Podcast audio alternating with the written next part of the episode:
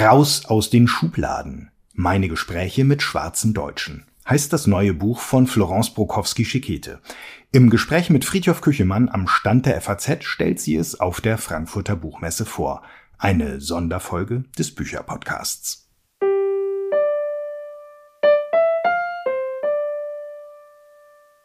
Schönen guten Tag, herzlich willkommen am FAZ-Stand auf der Buchmesse. Herzlich willkommen, Florence Brokowski-Schekete. Ich freue mich sehr, dass Sie da sind. Dankeschön. Frau Brokowski-Schekete ist Schulamtsdirektorin. Sie ist Gründerin einer Agentur für interkulturelle Kommunikation. Sie ist Coach, also jemand, der sich um die persönliche Entwicklung von Führungskräften beispielsweise kümmert. Sie hat einen Podcast, der heißt Schwarz-Weiß mit Marion Kucheni zusammen und ähm, behandelt Themen des Alltagsrassismus. Sie hat einen Talk, einen People Talk bei Instagram und bei YouTube, der Schwarzwälder und Butterkuchen hat, heißt. Und bestimmt habe ich sogar noch was vergessen. Auf jeden Fall habe ich mich sofort, als ich das gesehen habe, und noch bevor wir auf das Buch zu sprechen kommen, um das es heute gehen soll, habe ich mich gefragt, was ich gelegentlich auch meine Kollegen frage, die in Jurys sitzen, 1000 Texte schreiben, 500 Bücher lesen oder selber schreiben. Wie viele sind Sie eigentlich? Also ich bin tatsächlich eine Person, aber vielleicht habe ich so 48 Stunden am Tag Zeit. Das weiß ich nicht. Nein, also ich bin sehr, sehr strukturiert und ähm, gucke wirklich, ähm, was sind die Prioritäten und da gehört Bücherschreiben dazu. Das ist meine absolute Priorität und die anderen Sachen, die Sie erwähnt haben, auch. Also das klappt ganz gut. Bücherschreiben ist das Stichwort. Bekannt geworden sind Sie mit Ihrer ich weiß nicht, ob man es Autobiografie nennen kann, Autobiografie Mist, die versteht mich ja. Ähm, jetzt das zweite Buch heißt, ein selbstredender Titel, das zweite Buch heißt Raus aus den Schubladen, meine Gespräche mit schwarzen Deutschen. Ähm, man könnte jetzt die anders gemeinte Frage, wie viele sind sie eigentlich, noch mal ein bisschen drehen in die Richtung, die, dass sie heißt, wie vielen geht es so wie Ihnen. Aber auch darauf, auf dieses wie viele, gibt dieses Buch ja keine Antwort, aber es erzählt Geschichten, viele Geschichten mit Überschneidungen zu Ihren Erfahrungen, mit Weitererzählungen, mit Varianten, mit Ergänzungen. Was war der Ausgangspunkt dafür, in einem zweiten Buch Gespräche mit schwarzen Deutschen zu führen und zu protokollieren? Mhm. Nach meinem ersten Buch habe ich sehr viele Rückmeldungen bekommen, sehr viele Zuschriften auch. Ähm, es waren auch total, also es waren tatsächlich auch Anrufe dabei. Und ähm, abgesehen von meiner eigenen Biografie habe ich dann immer wieder die Rückmeldung gekriegt, ach, Sie sind Schulamtsdirektorin, das hätte ich ja jetzt nicht gedacht als schwarze Person. Und dann ähm, dachte ich, okay, in was für eine Schublade werde ich gerade gesteckt? Und wenn Leute meinen Beruf erraten mussten, dann heißt es oft, ja, sie sind entweder Schauspielerin oder Sängerin. Und wenn ich dann frage, wie kommen Sie auf Sängerin? Ja, jemand, der so exotisch aussieht wie Sie, braucht einen exotischen Beruf. Und dann habe ich mich gefragt, es gibt doch bestimmt auch andere afrodeutsche Menschen in Deutschland, die einen ganz normalen Beruf haben, in denen sie aber nicht erwartet werden. Und es war mir wichtig, afrodeutschen Menschen und auch anderen Menschen, mit eben, die nicht weiß sind, also mit anderen Wurzeln, auch eine, ein Mutmachbuch zu schreiben, ja, und, und einfach zu zeigen, ja, es ist möglich in Deutschland, ähm, einen normalen Beruf auszuüben und normal hier leben zu können. Weil es gibt tatsächlich Menschen, ich habe mit einer jungen Frau gesprochen aus Eritrea und sie sagte, ich würde sehr gerne Lehrerin werden, aber ich bin schwarz und ich frage mich, darf ich als schwarze Person weiße Kinder unterrichten? Und das war jetzt nicht irgendwo vor 50 Jahren, sondern tatsächlich vor einem Jahr. Und dann dachte ich, ja, es braucht ein Buch, was zeigt, macht eure Schubladen auf und schaut mal, wo ihr die Leute reinsetzt und räumt die Schubladen einfach mal auf. Und auf der anderen Seite ein Buch, was schwarze Menschen empowert und sagt, ja, es ist durchaus möglich. Es gibt, um so einen kleinen Ausblick in das Buch zu geben, einen ersten kleinen Ausblick, ähm, einen Metzgermeister aus der Pfalz in dem Buch, einen Landwirtschaftsmechanikermeister aus Ostfriesland. Es gibt einen Bürgermeister. Ähm, es gibt ja also ein ganzes, eine ganze große Palette an Gesprächspartnerinnen und Gesprächspartnerinnen, mit denen Sie gesprochen haben. Wie ist diese Auswahl zustande gekommen? Also ich habe ähm, überall erstmal gesucht, auf Social Media auch. Ich nenne mich immer staatlich geprüfte Stalkerin, also ich kann wirklich tatsächlich äh, ganz gut suchen und hatte dann ähm, sehr viele Menschen, die in Frage gekommen sind, habe natürlich erstmal mit ihnen Kontakt aufgenommen. Dank des ersten Buches konnten sie dann auch googeln und wissen, okay, die will jetzt nicht voyeuristisch irgendwie in unserem Leben suchen, sondern die hat tatsächlich eine Message. Ja? Und dann ähm, hatte ich die große Aufgabe, wirklich mir zwölf Leute rauszusuchen und manche kamen halt nicht in dieses Buch, aber diese zwölf Leute, ja, die kamen dann rein. Wie viele Gespräche haben Sie geführt für das Buch? Ach, das waren so 30, 40 Gespräche bestimmt und das dauert, weil man kann ja nicht nur fragen, willst du mitmachen, sondern man muss erstmal erläutern, worum es überhaupt geht, die Leute begeistern und dann aber auch Leute enttäuschen, ja. Ähm, aber trotzdem, es sind zwölf ähm, Menschen geworden, wo es mir auch darum ging, dass es jetzt nicht nur studierte Berufe sind, sondern eben ein Metzgermeister dabei ist, eine Kinderkrankenschwester dabei ist, eine Altenpflegerin, aber auch eine Juristin und eine Gynäkologin oder eben der Bürgermeister. Gibt es Überraschungen, die Sie bei diesen Gesprächen erlebt haben? Welche wären da berichtenswert? Mhm. Also der Ansatzpunkt war ja, die Menschen erzählen mir über ihren Beruf, über ihren Werdegang.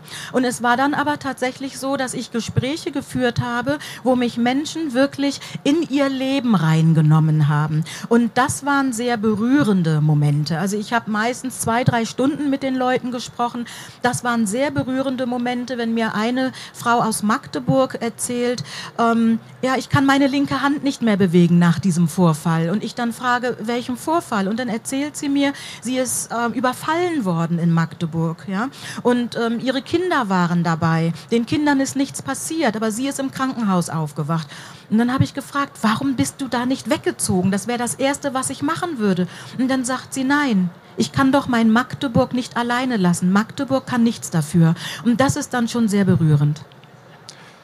Ja, das war wirklich ein, einer der vielen großen berührenden Momente beim Lesen Ihres Buchs, wobei für mich zuerst beim Lesen überraschend war, ähm, welchen Abstand Sie auch halten zu Ihren Gesprächspartnerinnen und Gesprächspartnern. Ich kenne diese journalistische, dieses journalistische Verfahren, dass man versucht, den Leuten nahe zu kommen, dass man versucht, ein Gefühl für diese Leute zu vermitteln und äh, auch den Leserinnen und Lesern zu vermitteln. Sie bleiben auf der Distanz, sie geben wieder, es gibt indirekte Rede und man fragt sich erst, ähm, fremdelt da jemand miteinander? Aber im Verlauf des Buches wird klar, dass es darum, dass es Respekt ist, dass es darum geht, ähm, die Figuren sozusagen für sich selbst sprechen zu lassen und sie ähm, in einer Distanz zu halten, in, den, in der man sie sehen kann. War das das Kalkül dabei? War das die Idee? Ja, und es war mir auch ganz wichtig, dass ich keine Grenzen überschreite. Ich habe schon sehr intensive Gespräche geführt. Mir wurden wirklich sehr persönliche und intensive Dinge auch gesagt. Und trotzdem habe ich immer geschaut, was möchte jemand wirklich nur mir erzählen oder was darf auch in dieses Buch. Ich war es inzwischen ja gewohnt, dass ich in der Öffentlichkeit stehe, dass ich interviewt werde, dass ich genau auch ähm, sagen kann, was möchte ich preisgeben und was nicht. Ja? Und diese Menschen, habe ich schon gedacht, muss ich ein bisschen auch schützen. Das ist meine Verantwortung. Und mir wurden Dinge erzählt, wo aber ganz klar auch für mich war, das schreiben wir nicht. Das ist eine persönliche Sache, damit ich etwas, ähm, etwas verstehe, aber das muss nicht in die Öffentlichkeit. Das war mir sehr wichtig. Hm. Es gibt in dem Buch die erwähnte Krankenschwester, die in Krankenschwesternuniform am Bett steht, am Krankenbett steht und trotzdem für die Putzkraft gehalten wird. Es gibt äh, den Kirchenmusiker, der knapp dran ist beim Konzert und dem zunächst der Weg auf die Empore verwehrt wird. Es gibt, ähm, also fast schon absurd, den städtischen Angestellten in der Wohngeldstelle, zu dem ganz oft niemand ins Büro kommt, weil alle denken, da ist ja schon einer drin. Das heißt, sie kommen nicht andere Leute, die dort eben Beratung suchen, Auskunft suchen, Informationen, ähm, Unterstützung, die kommen nicht auf die Idee oder die sind nicht so weit zu sehen, der sitzt ja auf der anderen Seite vom Schreibtisch, da wo mein Gesprächspartner sitzt, sondern die sehen schwarz, schwarz gleich bedürftig, bedürftig gleich ist schon besetzt. Mhm. Mhm. Ähm, wie kommen wir aus solchen Zuschreibungen raus? Ja, zum einen ähm, mal dieses Buch zu lesen und mal zu lernen. Ähm, es gibt eben auch äh, schwarze Menschen, die einen solchen Beruf ausüben können oder ganz anders von einer anderen Seite zu gucken. Die deutsche Gesellschaft ist eben nicht mehr nur weiß und blond, sondern unsere Gesellschaft ist divers. Und wer das nicht verstehen möchte, versteht einen Teil der Gesellschaft einfach nicht. Ja? Wir, wir sind nicht mehr so, dass es eine Ausnahme ist, dass jemand Schwarzes eben nicht die Putzfrau ist, sondern die Schulleiterin sein kann oder eben die Krankenschwester sein kann. Und wer da aber sich nicht öffnet und eben seine persönlichen Schubladen nicht bereit ist auszuräumen, der bleibt immer noch in diesem diesem Denken verhaftet. Aber ähm, über diese Sache sind wir hinaus. Also wir müssen uns einfach öffnen und wir wissen, in Deutschland ist die Gesellschaft einfach divers. Das muss jeder jetzt verstehen, auch 2022. Es gibt Sachbücher, sehr, sehr lehrreiche, schmerzhafte, interessante, tolle Sachbücher, die heißen ungefähr, warum ich nicht mehr mit Weißen über Hautfarbe spreche mhm. oder so. Ihr Ansatz ist ein anderer. Worin unterscheidet sich Ihr Ansatz? Na gut, ähm, vielleicht äh, ist es aufgrund meines, äh, ich sag mal, Hausberufes, ich bin Pädagogin und in einer Klasse würden wir auch nicht sagen, du hast es beim ersten Mal nicht verstanden, dann ist Pech, sondern ähm, da versuchen wir immer wieder und immer wieder zu erklären und zu erläutern und andere Ansätze zu nehmen. Also mein Ansatz ist tatsächlich ein anderer. Ich möchte in den, in den Dialog gehen, in den gesellschaftlichen Dialog gehen. Ich möchte ähm, auch versuchen, die Perspektive der Menschen ähm, ja umzudrehen. Da möchte ich helfen. Ja, ich habe den Vorteil dadurch, dass ich eine weiße Mama habe, aber zwei schwarze Eltern, auch in Nigeria gelebt habe drei Jahre, aber sehr preußisch erzogen wurde, kann ich wirklich beide Perspektiven sehen und nachempfinden und kann den Menschen, ich kann die Menschen unterstützen, ihre Perspektiven auch mal vielfältiger zu betrachten und wie gesagt auch diese berühmten Schubladen mal auszuräumen und zu helfen, ähm, was wieder in die Schublade rein soll oder was dann doch eher ähm, mal in den Sperrmüll soll. Ja? Was mir auffällt beim Lesen der Geschichten, so unterschiedlich sie sind in Ihrem Buch, der ein Dutzend Gespräche, ähm, ist, dass es oft eine ganz erstaunliche Härte der ihrer Gesprächspartnerinnen und Partner gegen sich selbst gibt. Also eine, was sie sich abverlangen, was sie von sich erwarten, ähm, mit Kindererziehung, Familie, beruflichem Fortkommen, Bildungsweg und so weiter. Erstaunt das nur mich? Ähm, Nein, ich denke nicht, dass es nur Sie erstaunt. Es ist der Alltag. Es ist der Alltag von, von Menschen mit anderen Wurzeln. Es ist der Alltag von schwarzen Menschen. Ja? Ähm, um genauso gut gesehen zu werden wie weiße Menschen, müssen wir einfach einen besonderen Ehrgeiz haben und nicht nur entwickeln, sondern haben. Ich vergleiche das immer gerne mit einem 1000 Meter Lauf. Wenn wir uns in die, an den Startblock stellen mit weißen Menschen, dann ähm, sind wir schon mal im Nachteil. Aufgrund unseres Äußeren stehen wir bei minus 50 und wir müssen, um genauso schnell am Ziel anzukommen, müssen wir also schneller sein als die, die bei Null stehen. Wir müssen also erstmal bei Null ankommen, um dann womöglich siegen zu wollen. Ja, das heißt, wir müssen müssen von Grund auf schon mal schneller sein. Also das heißt, wenn ein schwarzes Kind in der Schule gut sein will, muss es sehr gut sein, um so verglichen zu werden wie das weiße Kind. Und jetzt könnte man sagen, ach, das stimmt doch gar nicht. Das ist leider aber der Alltag. Das heißt, die Maßeinheit für diese 1000 Meter ist die Zuschreibung. Das ist die Zuschreibung, natürlich. Also, ähm, wie gesagt, ich selber bin Mutter und mir war klar, mein Kind muss lupenreines Deutsch sprechen, damit es in der Schule nicht gleich äh, nach dem ersten Tag, wie es dem Metzgermeister passiert ist, in eine äh, Vorschulklasse geschickt wird. Also lernt es lupenreines Deutsch und kann sich gut ausdrücken, um eben als ein guter Schüler gesehen zu werden. Ja? Sie schreiben in Ihrem Nachwort von ein paar Fragen, die Sie geleitet haben bei Ihren Gesprächen. Ähm, eine Frage, die ich ganz bewegend fand, war die Frage danach, welche Unterstützung Ihre Gesprächspartnerinnen und Gesprächspartner bekommen haben, woher sie ihre Kraft nehmen, ihre Energie. Ähm, welche Strategien Sie entwickelt haben, um sich nicht entmutigen zu lassen, um Ihren Weg zu gehen, um Ihren Platz zu finden in unserem Land. Was haben Sie gelernt als Antworten auf diese Fragen? Gibt es Dinge, die man verallgemeinern kann? Ja, also was alle wirklich gemeinsam haben und was ich auch aus meiner eigenen Biografie kenne, man braucht immer jemanden, der einen erkennt. Also wenn es um den Beruf geht und man möchte eine Stelle haben oder man möchte sich weiterentwickeln, wenn man nicht jemand hat, der die Kompetenz erkennt und der einen fördert, das heißt nicht protegiert, aber der unterstützt, dann kann es sein, dass man, und da sind wir wieder bei diesem 1000-Meter-Lauf, dass man einfach nie ankommt. Ja? Weil man einfach, obwohl man äußerlich natürlich sichtbar ist, wird man nicht gesehen. Und das habe ich bei allen meinen Gesprächspartnern gesehen. Die haben immer jemanden gehabt, entweder in der Schule oder im beruflichen Kontext, der sie erkannt hat, der sie wahrgenommen hat und der gesagt hat, ich möchte dich unterstützen, damit du nicht immer 50 Meter äh, hinter den anderen herlaufen musst. Gibt es Antworten auf Ihre Fragen nach der Strategie, nach der Energie, nach der Kraft, ähm, die Sie gern gehört hatten, hätten, aber die Ihre Gesprächspartner Ihnen nicht geben konnten? Nein, im Gegenteil. Die meisten haben mir gesagt, dass sie ihre Kraft wirklich aus dem Privatleben holen. Ja, dass sie keine, also ich habe gemerkt am Ende, keiner meiner Gesprächspartner und Gesprächspartnerinnen hatte eine Lebensempörung. Und das ist etwas, was mich wirklich, was mich auch wieder gestärkt hat.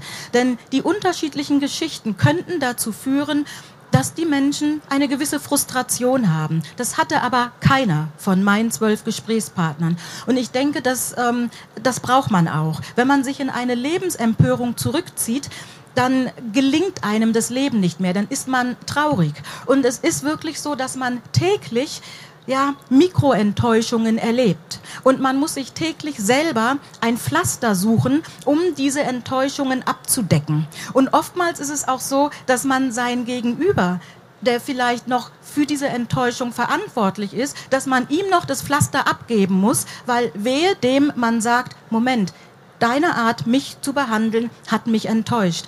Dann sind die Menschen empört. Ja? Also das ist nochmal so eine doppelte Aufgabe, die man hat. Und das habe ich bei den zwölf auch gemerkt. Aber jeder hat in seinem privaten Bereich, ob es jetzt die Mutter war oder ähm, der Stiefvater bei den äh, zwei Schwestern, die ich interviewt habe, die haben ja ganz deutlich gesagt, unser Stiefvater, er hätte es nicht müssen, aber er war jemand, der uns wahnsinnig unterstützt hat, der uns gestärkt hat und der uns beigebracht hat, wir sind sind gute Menschen. Beide haben einen schwarzen Vater und eine weiße Mutter. Aber natürlich, Jemand, der zwei weiße Elternteile hat, wird als weiß gesehen. Jemand, der zwei schwarze Elternteile hat, wird als schwarz gesehen. Jemand, der aber ein weißes und ein schwarzes Elternteil hat, wird trotzdem schwarz gelesen in, in der weißen Mehrheitsgesellschaft. Ja? Und Sie sagten, unser Stiefvater, weißer Stiefvater, hat es geschafft, uns wirklich diese Kraft zu geben, dass wir, dass wir einfach ermutigt ähm, groß geworden sind. Und das Pflaster, von dem Sie gesprochen haben, wäre dann die Möglichkeit, sich aus der Erinnerung an die Kraft, die einem ein Jahr gegeben wurde, Selbstkraft zu geben. Sich Selbstkraft zu geben, aber auch den Mut zu haben, ähm, wirklich zu sagen, stopp. Und das ist jetzt eine, eine Behandlungsart, die möchte ich nicht. Ja? Die meisten sind auch sehr zurückhaltend und denken, ist es mir erlaubt zu sagen, ich möchte so nicht behandelt werden oder muss ich das einfach hinnehmen? Die Schulsekretärin, sie sagte, ich werde auch am Telefon mal angebrüllt. Und inzwischen sage ich, stopp. Wenn Sie weiter mit mir brüllen, muss ich leider auflegen. Wenn Sie wieder ruhiger sind, können Sie mich gerne anrufen oder ich rufe Sie dann zurück. Aber das war eine Entwicklung. Sie hat sich lange gefragt, darf ich diese Grenze für mich überhaupt setzen? Ja? Und sie hat sich irgendwann gesagt, ja, das darf ich. Mit dem Gespräch setzt das Buch ein und das ist ein ganz eindrucksvolles erstes Gespräch und ein sehr gut gewähltes erstes Gespräch. Ähm, gibt es denn Fragen, die Sie gern von Ihren Gesprächspartner Partnerinnen, beantwortet bekommen hätten, die aber offen geblieben sind? Und wie suchen Sie jetzt nach weiteren Antworten auf diese vielleicht noch offenen Fragen, wenn es sie gibt? Mhm. Nein, also offene Fragen habe ich nicht. Ich habe einen Gesprächspartner gehabt. Ähm, da habe ich eine Frage gestellt und aber irgendwann gemerkt, okay, jetzt muss auch ich die Grenze einhalten. Ähm, es ähm, ist der Blogger aus äh, Ostfriesland, der mir sagte, ich habe einen, einen weißen Vater. Und wo ich dann nachgehakt habe und gesagt habe, aber hast du nicht zwei schwarze Eltern? Und dann sagte er mir etwas, was mein Kind auch gesagt hat, als er klein war. Wenn ich sage, das ist mein Vater, dann ist das mein Vater. Und ich habe gelernt, aha, es ist sein emotionaler Vater und alles andere spielt jetzt keine Rolle. Und das ist auch wieder etwas, was sich durchzieht. Die Gynäkologin sagte, wir haben eine weiße Oma in unserer Familie. Spielt gar keine Rolle, dass wir alle schwarz sind. Diese Frau ist unsere Oma. Und damit ist jede Diskussion vorbei. Und da habe ich gemerkt, ja, es spielt einfach eine Rolle, wem man emotional nahe ist. Nicht, ob es eine Blutsverwandtschaft ist. Und das fand ich sehr rührend, ja. Das ist wirklich sehr rührend. Raus aus den Schubladen. Meine Gespräche mit schwarzen Deutschen von Florence Brokowski-Schekete ist im Orlando Verlag erschienen, hat 192 Seiten und kostet 22 Euro. Und ich danke Ihnen sehr herzlich für das Gespräch, liebe Ich danke Ihnen. Brokowski-Schekete. Dankeschön.